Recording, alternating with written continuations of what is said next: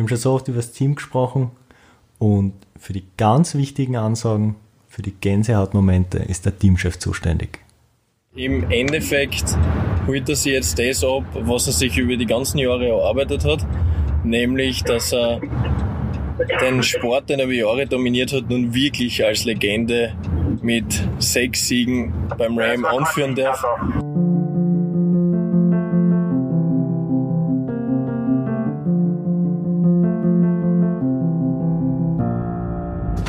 Habe ihm schon vor Jahren gesagt, wie wir noch angefangen haben mit dem, ich traue ihm sieben Siege zu, wie ich gewusst habe, der, der die meisten hat, hat fünf. Und er hat es nicht glauben können und jetzt haben wir sechs. Also vielleicht kommt er ja sogar noch mehr. Über das Thema Legende ist ja schon gesprochen worden, aber ich frage mich, ob in den letzten Jahren nicht jemand anderer zur Legende geworden ist, nämlich zu einem legendär guten und wichtigen Betreuer, der bei siebenmal Race Across America dabei war, bei drei Siegen ähm, unter seiner Leitung und auch bei drei Erfolgen beim Racing Around Austria, nämlich der Michael Kogler, unser Teamchef, der heute bei uns ist. Boah, da werden wir gleich am Anfang so viel Rosen gestreut. Das freut mich. Grüß euch.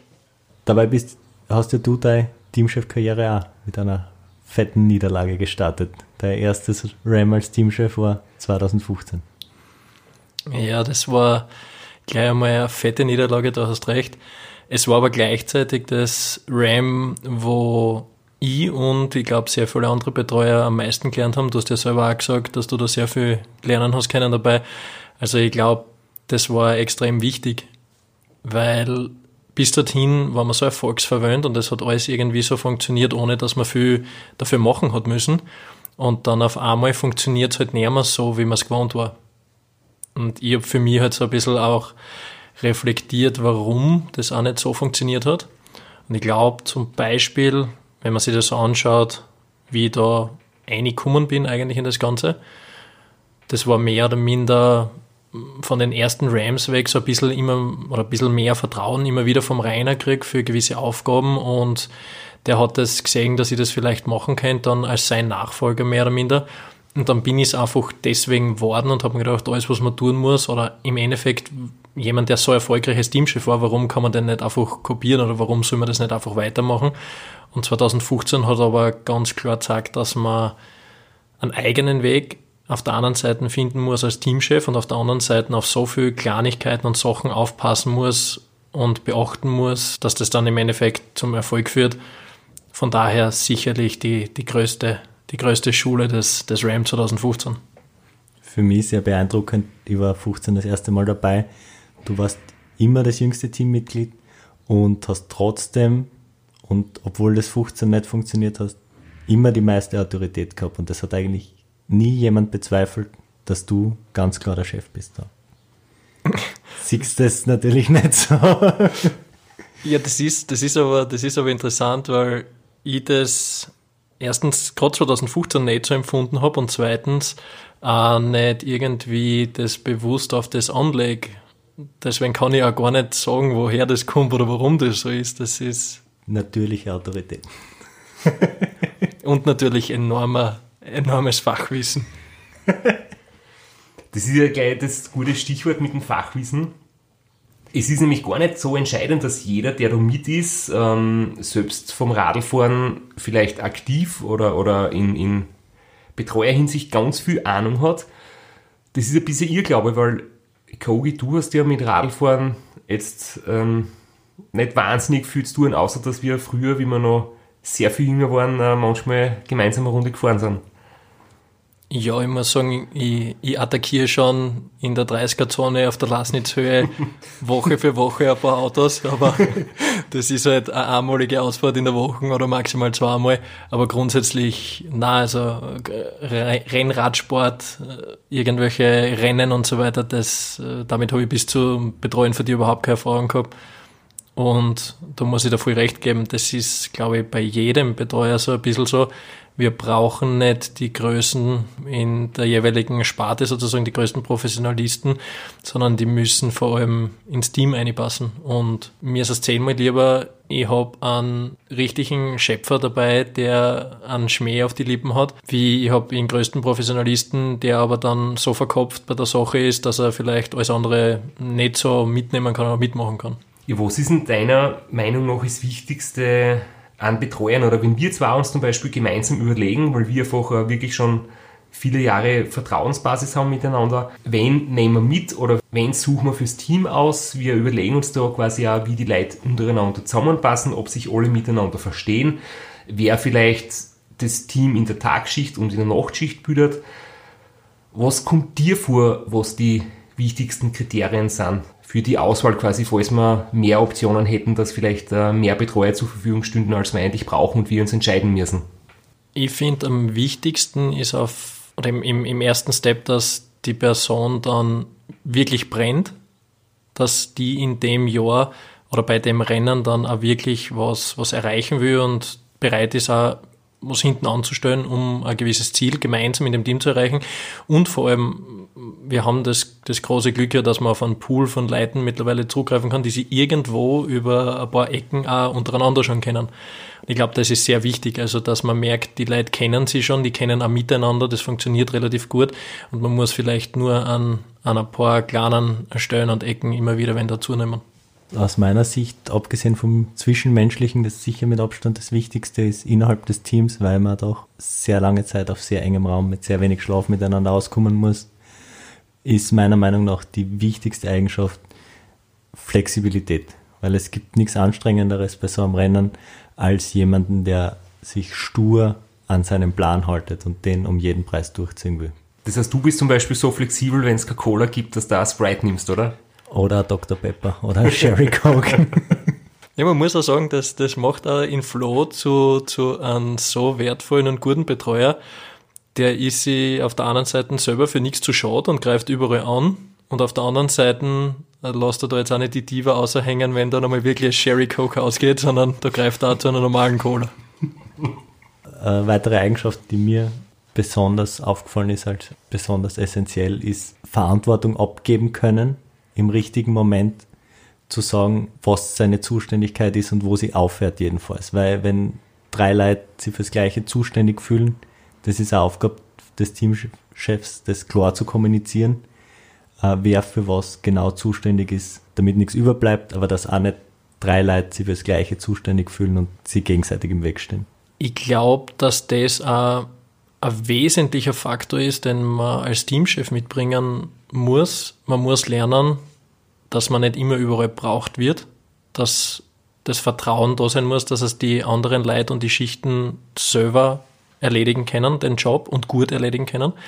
Und ich glaube, deswegen ist das Spiel, so wie wir zwar das spielen mit der Übergabe der Schicht, ob jetzt ist der Strasser Teilproblem für zwölf Stunden, ist, glaube ich, eine sehr gute Herangehensweise, weil man da wirklich dann abschalten kann, man ist raus aus der Schicht, man kommt ein bisschen over, man kann wieder Kraft tanken und geht dann voll motiviert in die nächste und weiß aber, äh, er ist in guten Händen auf der anderen Seite. Ich denke mir immer, ihr kümmert euch liebevoll um mich und ich höre jetzt so gerade, dass ich da als Problem bezeichnet werde, das von einem zum anderen weiterwandert. Manchmal. Hängt immer davon ab, wann die Schlaf, also wann der Schichtwechsel ist. Gibt solche und solche Momente ich merke das doch nicht immer, wenn ähm, die Crew sich abwechselt, dass wieder mehr Stimmung herrscht oder dass ihr wieder frisch und erholt seid, dass vielleicht ihr euch schon überlegt habt in, der, in eurer Pause, wie wir jetzt da nach dem Schichtwechsel wieder starten. Und da springt schon immer der Funke über auf mich. Das ist sehr angenehm.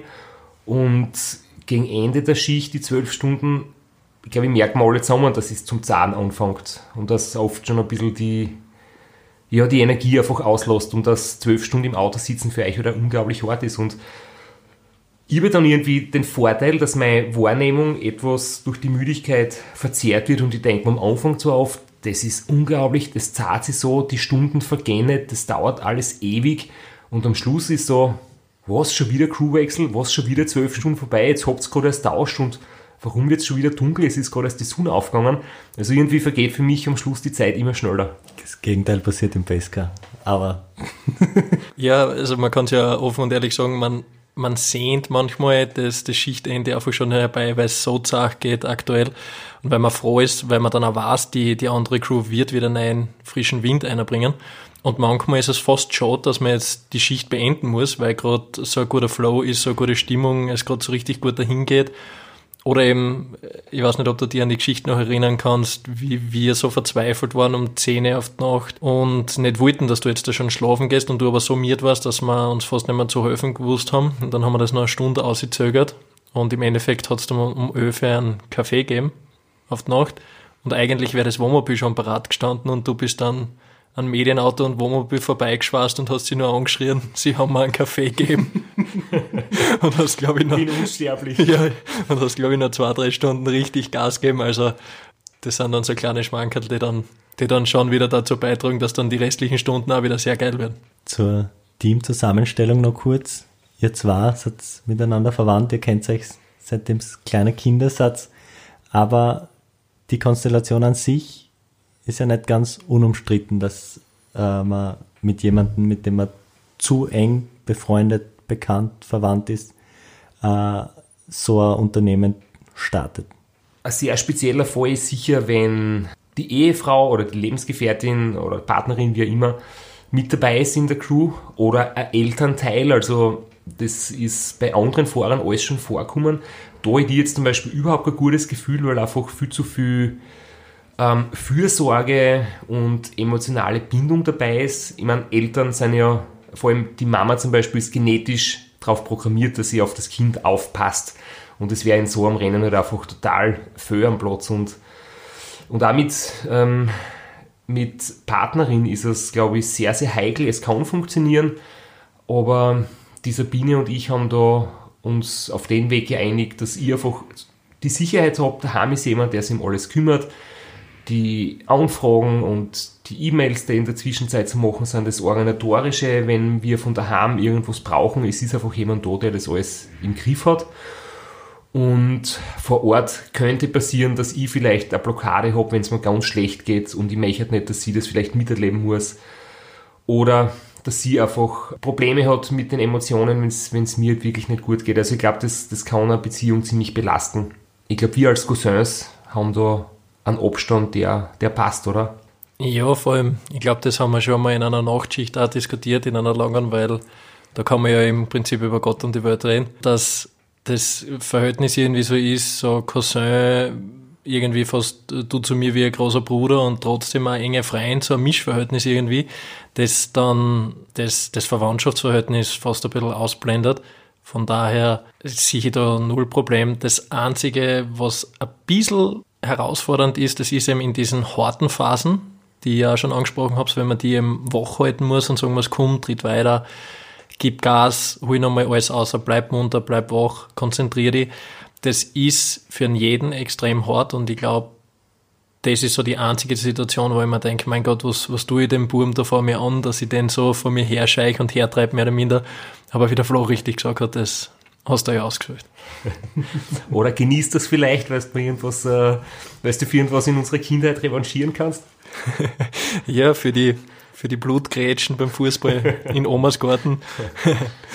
Na, also äh, ich sehe da grundsätzlich kein Problem. Ich glaube, es ist sogar in unserem Fall ein relativ guter Trumpf, dass wir schon so viel Radlrennen und so viele Jahre miteinander verbracht haben, weil dadurch auch immer gewisse Sachen klarer worden sind, wie zum Beispiel wie geht's dir, wenn du miert bist, wann bist du wirklich miert, wann ist genug, wann muss eine Pause sein und so weiter. Also ich glaube, das sind alles Sachen, die wir im Laufe der Jahre einfach festgestellt haben, durch das, dass wir so viel Rennen miteinander gemacht haben und ich glaube, das passt ganz gut.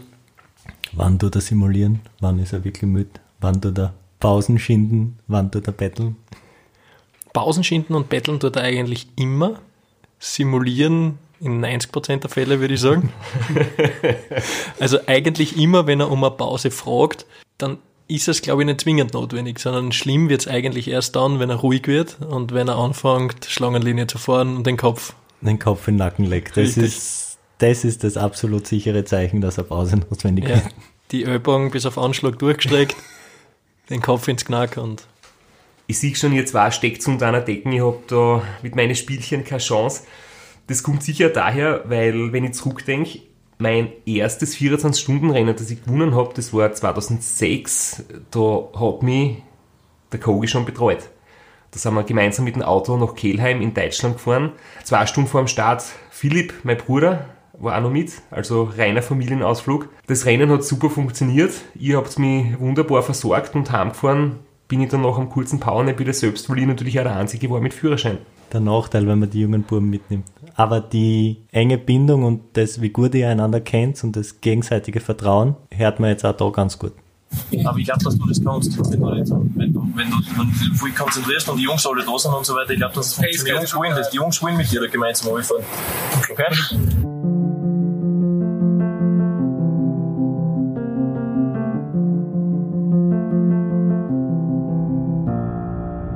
So, schon. Und jetzt Konzentration.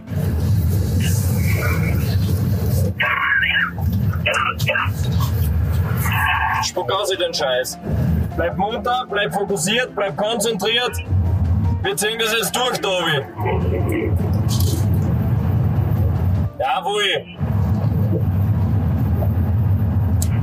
Jetzt schon, konzentrier dich. Wir wollen aus der scheiß Luft aussehen, wir fahren jetzt da Tobi. Pass auf auf die Kurven, gell? Aufpassen, bremsen, ja. Leichte Linkskurve. Jawohl. Da kommt ein Auto entgegen. Sehr gut. Bisschen links, bisschen links und ein bisschen mitkurbeln, wenn es noch geht. Wir brauchen nichts übertreiben. Verzeih, verzeih, verzeih, verzeih, verzeih, verzeih, Jawohl. Sehr gut. Den Schwung nehmen wir mit auf. Leichter Gegenanstieg. Kurbeln, kurbeln, leichter Gegenanstieg, leichter Gegenanstieg, kurbeln. Also hinten, also hinten. Stopp, sag was. Hörst du mich? Also, fahr, fahr auf die Seite. Ja. ja, sehr gut. Sehr gut, so haut es hin. Leichte Linkskurve. Leichte Linkskurve, ja, da geht's geradeaus. Siehst du das? Sehr gut. Wir haben schon mal über die Szene geredet. Wenn ich das hinten hinterher nochmal her, dann, dann ist das mindestens gleich zart wie vorher. Also ich kriege sofort schwitzige Hände, das ist sofort ein ungutes Gefühl. Das sind eben die Momente, die ich gemeint habe, die dann so beinhart sind, dass man, dass man da selber als Betreuer fast durchtrat. Und äh, genau bei solchen Momenten habe ich dann auch immer ein bisschen im Hinterkopf, wenn du schon in die USA bist und ich dann von daheim nachkomme zum Beispiel, wenn ich dann noch von deiner Mutter den Auftrag kriege, ich soll alle wieder gesund heimbringen, dass das vielleicht das Einzige ist, was an unserer familiären Bindung im Rennen dann wirklich eine zache Sache ist. Wenn ich das höre, dann geht es mir durch und durch. Also das war eben die Abfahrt vom Kutschara-Pass, wo ich so angeschlagen war, wo wir wirklich ähm, bergab müssen schauen haben, dass ich da gut runterkomme. Und ja, das sind halt so Grenzerfahrungen, wo ich mir, wenn wir vorher gerade geredet haben über die Familie, ich glaube halt, wenn man ein Ram gewinnen will und wenn man wirklich an seine Grenzen geht und gehen muss, ist halt zum Beispiel in so einer Situation das einfach nicht gut, wenn ein familiärer Bezug da ist. Und ich denke da zum Beispiel oft an Marco Ballo, der hat beim Ram 2011 Frau und Kinder im Wohnmobil mitgehabt. Und ich glaube, dass das da nicht zum Beispiel schwierig ist, nicht die Stimmung von einem Familienurlaub aufkommen zu lassen, sondern halt von einem Radlrennen, wo es zwischendurch einfach dann halt nicht witzig ist, wenn wenn es in harte Phasen geht. Gerade in solchen Momenten merkt man einfach die, die Wichtigkeit, weil das ist einfach, wo dir das ganze Team runtertragt, den Berg sicher runterbringt. Das sind so entscheidende Momente und gerade da muss die Harmonie, die Chemie und das Vertrauen im Team da sein.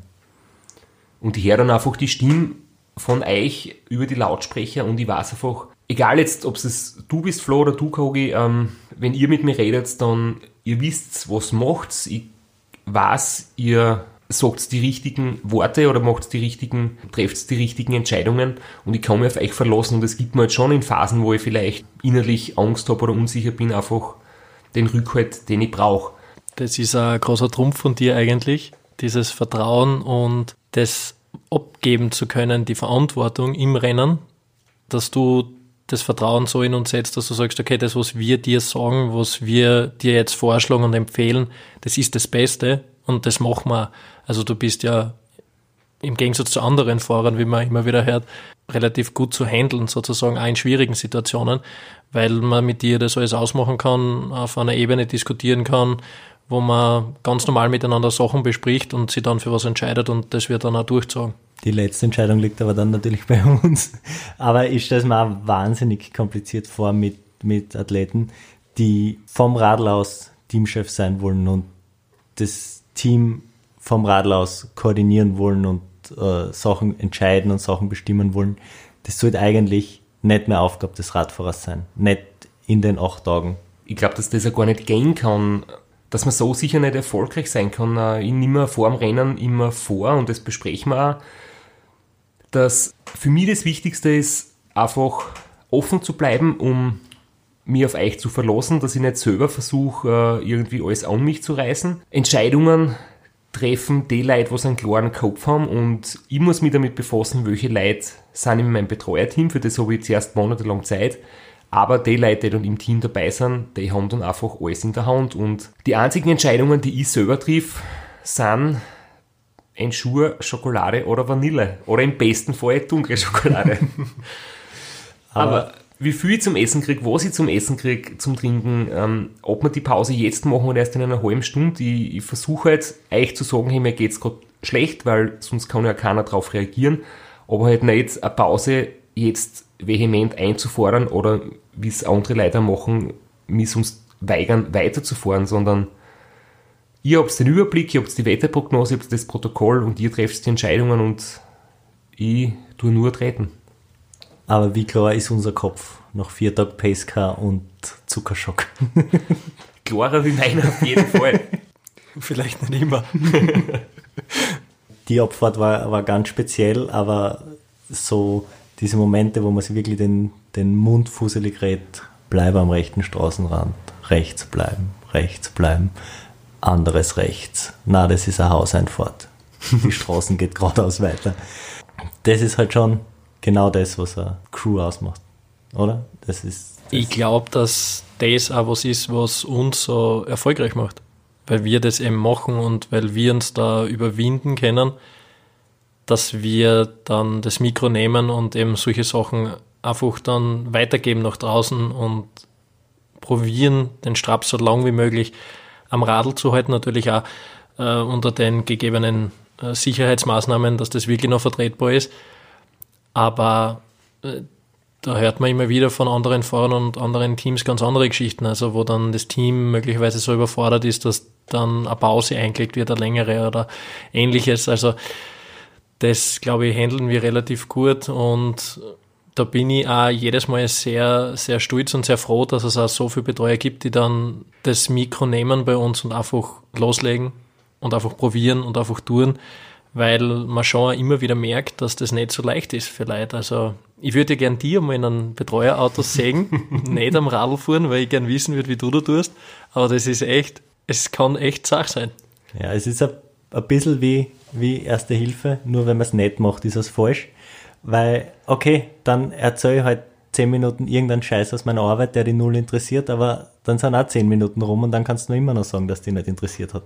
Aber zehn Minuten lang warst du zumindest beschäftigt und hast nicht ans Radfahren denken müssen, sondern es ist einfach passiert.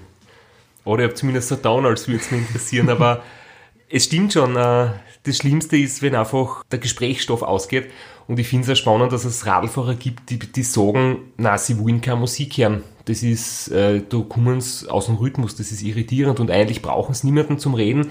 Sie finden es total super, wenn sie tagelang ihren Frieden haben. Das heißt, ich glaube schon, dass es äh, wichtig ist, dass der Radlfahrer offen ist, dass er Aufmunterung und Motivation empfangen kann.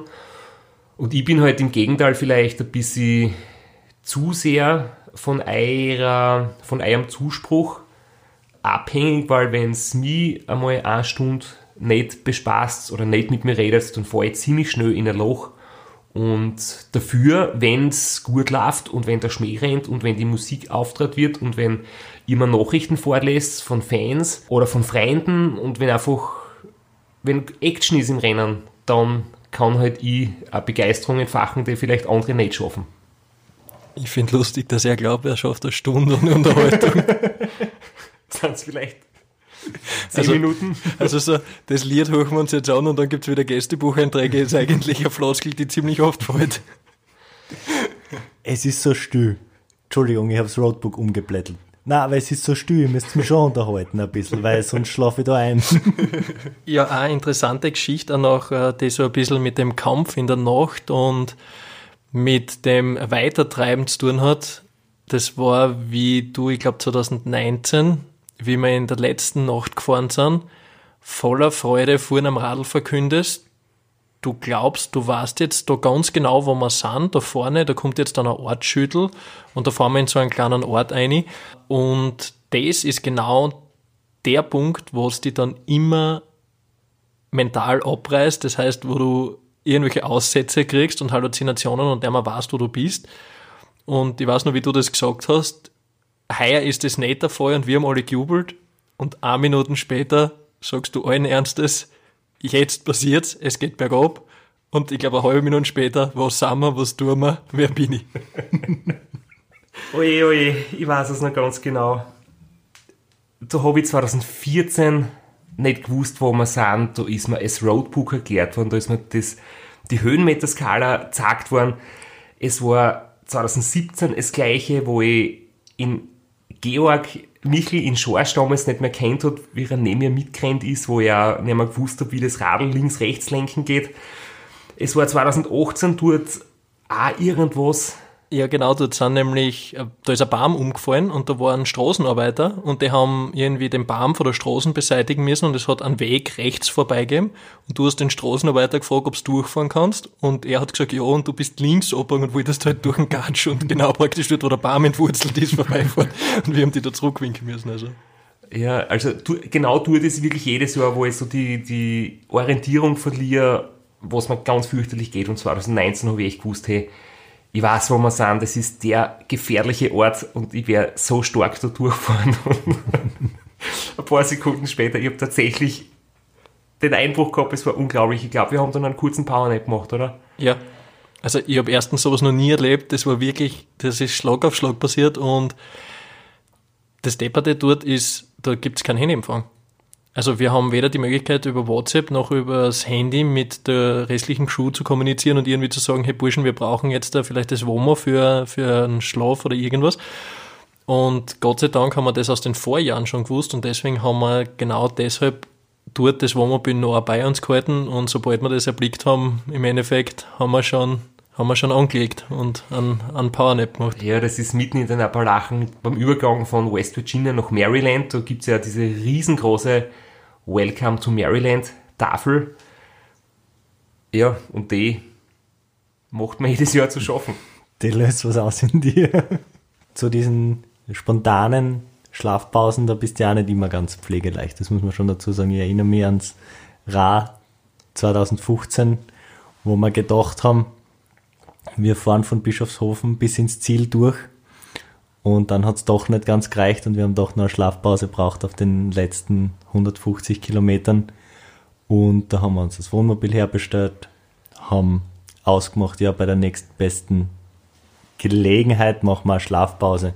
Und dann sind wir vorbeigefahren an drei, also es waren nicht einmal Parkbuchten, da war einfach nur das asphaltierte Stickel neben am äh, weißen Streifen zwei Zentimeter breiter wie auf der restlichen Straßen und du hast fürchterlich geschimpft mit uns, was wir nicht für Idioten sind. Da war überall genug Platz fürs Wohnmobil, Nein, da hätten wir überall schlafen können. Das waren wunderschön ausgebaute, große, geräumige Parkplätze und ihr habt es einfach nicht gesehen und habt es da in meiner Verzweiflung weitergetrieben. Zumindest haben wir das so einbildet, ja.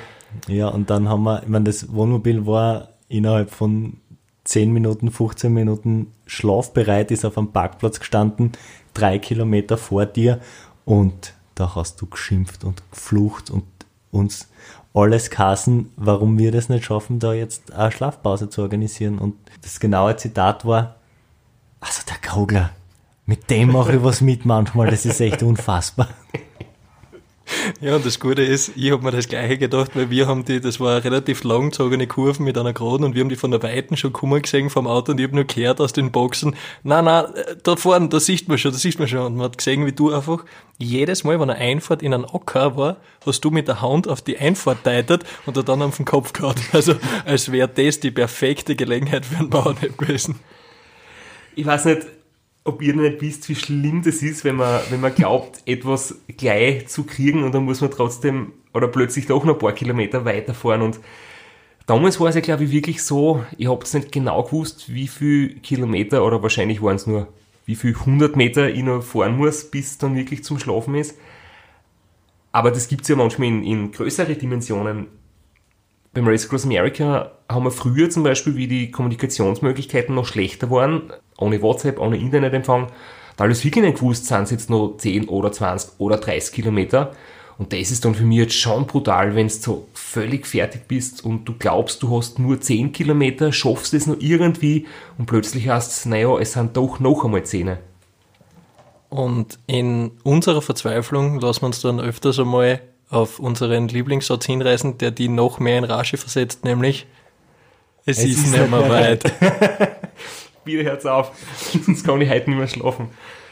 Ja, irgendwann haben wir das dann einmal besprochen. Da war ich dann, glaube ich, vielleicht nicht ganz so pflegeleicht wie sonst oft, wo wir gesagt haben, oder wo ihr mir dann, ich habe sich einverstanden erklärt, diesen Satz nimmer zu sagen. Und für das bin ich sehr froh. Das ist äh, das Schlimmste für mich, den Satz zu hören, gleich wie verklebte Trinkflaschen zu rühren, die außen so pickig sind oder die ganzen Finger und der Lenker zum Kleben anfangen. Aber es ist halt einfach manchmal gescheiter zu sagen, wir wissen es nicht genau, als wie es ist nicht mehr weit. Oder genauso, wenn ich frage, wie weit ist noch bis zur Passhöhe, wie viele Höhenmeter haben wir noch? Wenn es heißt 100 Höhenmeter ist nicht mehr weit und in Wirklichkeit sind es noch 300, das ist halt für mich einfach die größte Qual. Es liegt da ein bisschen daran, dass man hat halt das Roadbook nicht immer hundertprozentig im Blick, weil doch andere Sachen auch passieren. Und wenn dann schneller Info sein muss, lieber was Falsches sagen, als sagen, uh, ich weiß gar nicht, wo wir so genau sind. Außerdem muss man auch sagen, dieses, es ist nicht mehr weit, das ist nicht einmal bis ein Kilometer vom Ziel erlaubt, weil selbst dann ist es noch verdammt weit. Ja, weil ihr ja nicht wisst, in welchem Zustand ich dann bin und dann ist in dem Zustand, wo ich da bin, ist ein Kilometer schon fürchterlich weit. Ja, ich glaube, also ich hab's mir abgewöhnt, ich mache den Fehler nicht mehr. Nein, äh, 2015 habe ich es einmal gemacht, äh, letzte Time Station oder vorletzte, Time Station 50, gesagt, es ist nicht mehr weit. Ja, das habe ich auch einmal gemacht. Ja. Na, aber zu deiner Verteidigung, Flo, noch, äh, weil du gesagt hast, du hast das Roadbook vielleicht nicht gerade im Blick und kannst die Info nicht geben. Gerade beim Ram muss man ehrlich sagen, wir haben ja schon geredet über die absolut moderne Rennleitung und die hervorragende Organisation, dass das Roadbook vielleicht auch immer nicht die Infos liefert, die man gerne hätte, oder? Ja, vor allem es ist immer alles in amerikanischen Maßeinheiten, um das umzurechnen, braucht man das Geburtsjahr seiner Oma und die Wurzel aus 23 und noch irgendeinen komplizierten Faktor minus 50 und sonst irgendwas, damit man da überhaupt auf irgendwelche nachvollziehbaren Meterangaben kommt. Und vor allem muss man die richtige Zeile ablesen, gell? Nicht so wie 54 Meilen bis zum Ziel statt 88 Meilen bis zum Ziel.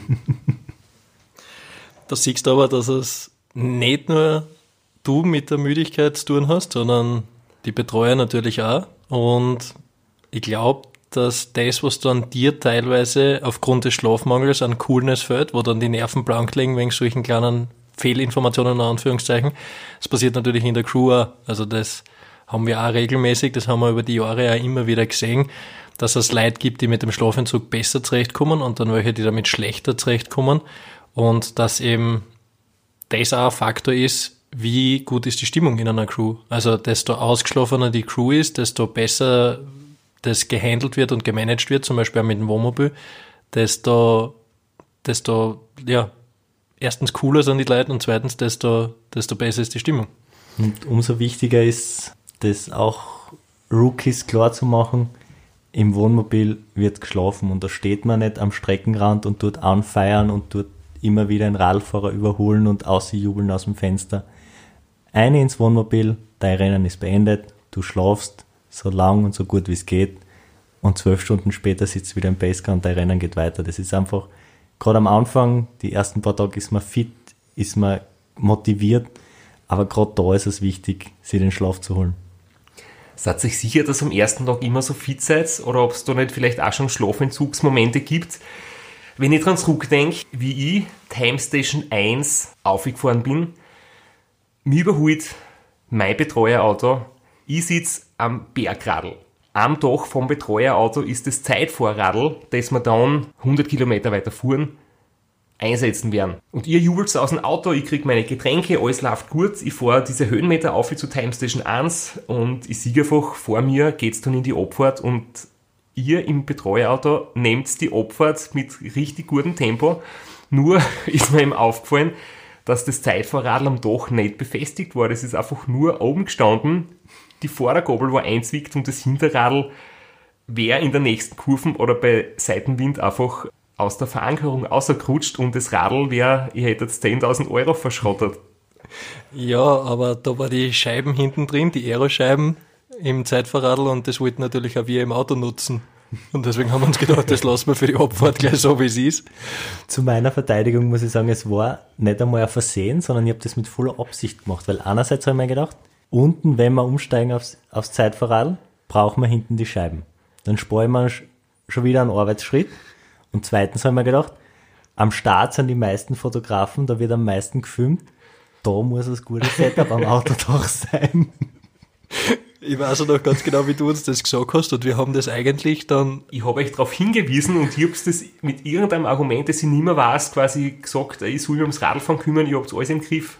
Die, wir sind dann stehen geblieben, haben uns das angeschaut. Die, das zweite Auto mit dem Flo und der Mediencrew ist auch dazugekommen. Wir haben das Wunderwerk betrachtet. Dann sind, glaube ich, drei Zigaretten angesteckt worden. Einer hat sich das Nüsspark reingeschoben, einer eine Cola aufgerissen. Wir haben uns gefreut und sind weitergefahren. Also ich weiß ehrlich gesagt bis heute nicht, warum wir das, das nicht einfach gewechselt haben, das Laufradl. Aber äh, ja, es war eigentlich ein bisschen fahrlässig. Es ist aber alles gut gegangen und... Und der Radlwechsel war super schnell, weil die Scheiben schon drin waren. Also wir haben nur mehr vorderes Laufrad montieren müssen. Stimmt, sonst hätte jetzt müssen das normale Hinterrad eingeben, wo dann der Befestigungsriemen Platz hat. Ja, das hätte uns in der Action des Rennens sicher viel Zeit gekostet, aber hochgebokert ist aufgegangen. Wobei ja sagen muss, grundsätzlich pokern wir ja nicht immer sehr hoch, aber wir sind vielleicht auch nicht die organisiertesten oder ich sage mal, die, die professionellsten von Zeit zu Zeit, so wie es nach außen immer wirkt, weil das sieht man im Inneren, also in der Abfahrt, da ist nicht nur, oder da hätte nicht nur das Zeitvorradl vom Dach fliegen können, sondern da schießt innen auch dementsprechend die Laden auf von den Regalen, es fliegen Sachen durch die Gegend. Es kann sein, dass die dann einmal ein Chipsbackel trifft, das du vorher irgendwo deponiert hast, also. Aber prinzipiell ist das Pacecar schon so ausgelegt, um das RAM zu überstehen, aber es ist halt wirklich diese eine Abfahrt, die ein bisschen enger ist. Der Rest übersteht es eigentlich auch. Ich glaube, es, die Einrichtung der Autos muss halt praktisch funktionieren, oder? Wir müssen da jetzt nicht äh, an, an Höchstleistung an Ordnung und, und Sauberkeit beibehalten, sondern es muss funktionabel sein. Und zu viel Ordnung macht es vielleicht auch wieder zu kompliziert, oder? Ja, und so wie ihr zwar das auch schon angesprochen habt, wir haben teilweise ja gar nicht die Zeit vor dem Start, dass man so detailliert um sowas kümmern würden, weil du hast zwei volle Aufbautage, da muss alles sitzen, da muss von den Rädern über die Autos bis hin zur Strategie und zu dem Ganzen alles passen. Und da ist ja nicht nur so, dass man den ganzen Tag aufbaut und Zeit hat, sondern äh, dann muss man wieder was nachkaufen fahren. Dann sind diese Meetings, von denen ihr schon gesprochen habt, die teilweise stundenlang dauern. Also es ist ja dann so viel zu machen, dass man in Wahrheit gar nicht die Zeit hätten, es so aufzubereiten, dass das tiptop bis ins Ziel so passt. Aber ich muss jetzt trotzdem uns und? oder speziell euch verteidigen. Ähm, wir sind schon sehr professionell und gut vorbereitet, aber wenn die Arbeit erledigt ist und wenn es gut läuft, dann sieht man halt schon, dass es äh, richtig lustig sein kann und dass man uns halt jetzt vielleicht als unprofessioneller hinstellen, liegt halt auch an unserer Selbstironie, weil wir eigentlich, glaube ich, alle nichts lieber tun, als uns selber und gegenseitig am Schmäh haben. Stimmt auch. Ich hätte auch noch gerne erwähnt, dass die Regale im Walmart in Oceanside ziemlich schnell ausverkauft sind. Gerade in der Juniwoche, wo das Ram normalerweise startet, weil sehr viele Crews Regale für ihre Autos brauchen. Da muss man nehmen, was man kriegt. Ja, aber wenn es nicht so gut haltet. Und als kleine Überraschung für unseren Ehrengast haben wir jetzt ein kleines Best-of Kogi für euch zusammengestellt. Epische Performance da auf.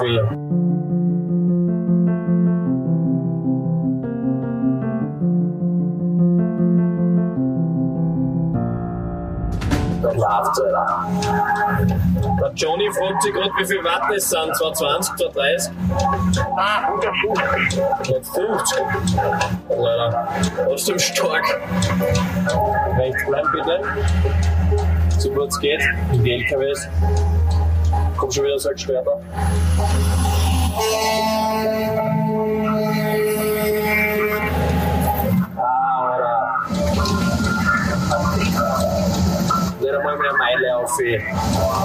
Sehr geil. 3214 Meter, 0,7 Meilen, geil haben wir's. Du hast dich konzentrieren, gell? Halt den Lenker gescheit fest. Da vorne ist die Straßen gesperrt, da fahren wir rechts runter. Ja, Halt den Lenker gescheit, ja, nicht auf die Pads. ja. Passt, wenn da die Straßen schon losgehen, ist schon schade, schau. Pass auf beim Einbiegen. Achtung, da ist ein Loch. Fahr ein bisschen um. Da ist ein bisschen, da ist ein bisschen festgefahren, genau. Da bleibst. Kannst du noch Frühstück? Es was? Super gibt's. Bier? Bier? Es muss nicht sein. Es muss nicht sein. Aber ich schaue nicht. Warte, warte, warte, warte, warte, warte. Ich weiß, du die das noch gerne ein bisschen umknutzen, aber das bringt uns nicht weiter. Bicycle Race Today. Bicycle Race Today. Ähm, ich weiß noch, ihr habt in Annapolis 2019 euch Kapperl drucken lassen mit dem super Spruch oben. Äh, äh, bitte erzähl uns, wie es dazu gekommen ist. Ich glaube, das war's der Flo. Weißt du, warum sie sich da Kapperl drucken haben lassen? Naja, die Kapperl haben wir uns machen lassen, weil wir kennen, weil es da der Stickerei gegeben hat. Aber woher das Bicycle Race Today kommt, das sollst du auch du erzählen, weil das ist. Ja, das war beim, ich glaube, Rad 2014, wenn ich richtig liege. Da hast du eigentlich noch eine letzte Trainingsrunde einplant gehabt, bevor es dann am nächsten Tag ins, ins Rennen gegangen wäre. Und da haben die einfach ein paar Fans und andere Radlfahrer belagert. Und du bist immer nervöser geworden von Minute zu Minute, von Selfie zu Selfie, von Autogramm zu Autogramm. Und irgendwann steht eine kleine Italienerin vor dir, die die fragt, ob sie noch Autogramm haben kann. Es ist die letzte und in dem Moment ist die einfach der Faden gerissen und du hast sie nur noch angeschrien, no, bicycle race tomorrow. Hast die umdraht und bist davon gestürmt. Und wir sind alle ein bisschen peinlich berührt zurückgeblieben, haben uns natürlich ein Grinsen auch nicht verkneifen können, haben sie aber dann getröstet, weil morgen dann der Start ist und dass ich dann sicher äh, vor dem Start noch einmal vorbeischauen kann und dann das Autogramm von dir sicher erhalten wird. Wir haben uns jetzt eigentlich viele Themen, die wir uns überlegt haben, gar nicht besprochen, weil wir von einer Anekdote in die nächste gerutscht sind und deswegen werden wir noch eine Abschlussepisode anhängen und die gibt's in Kürze.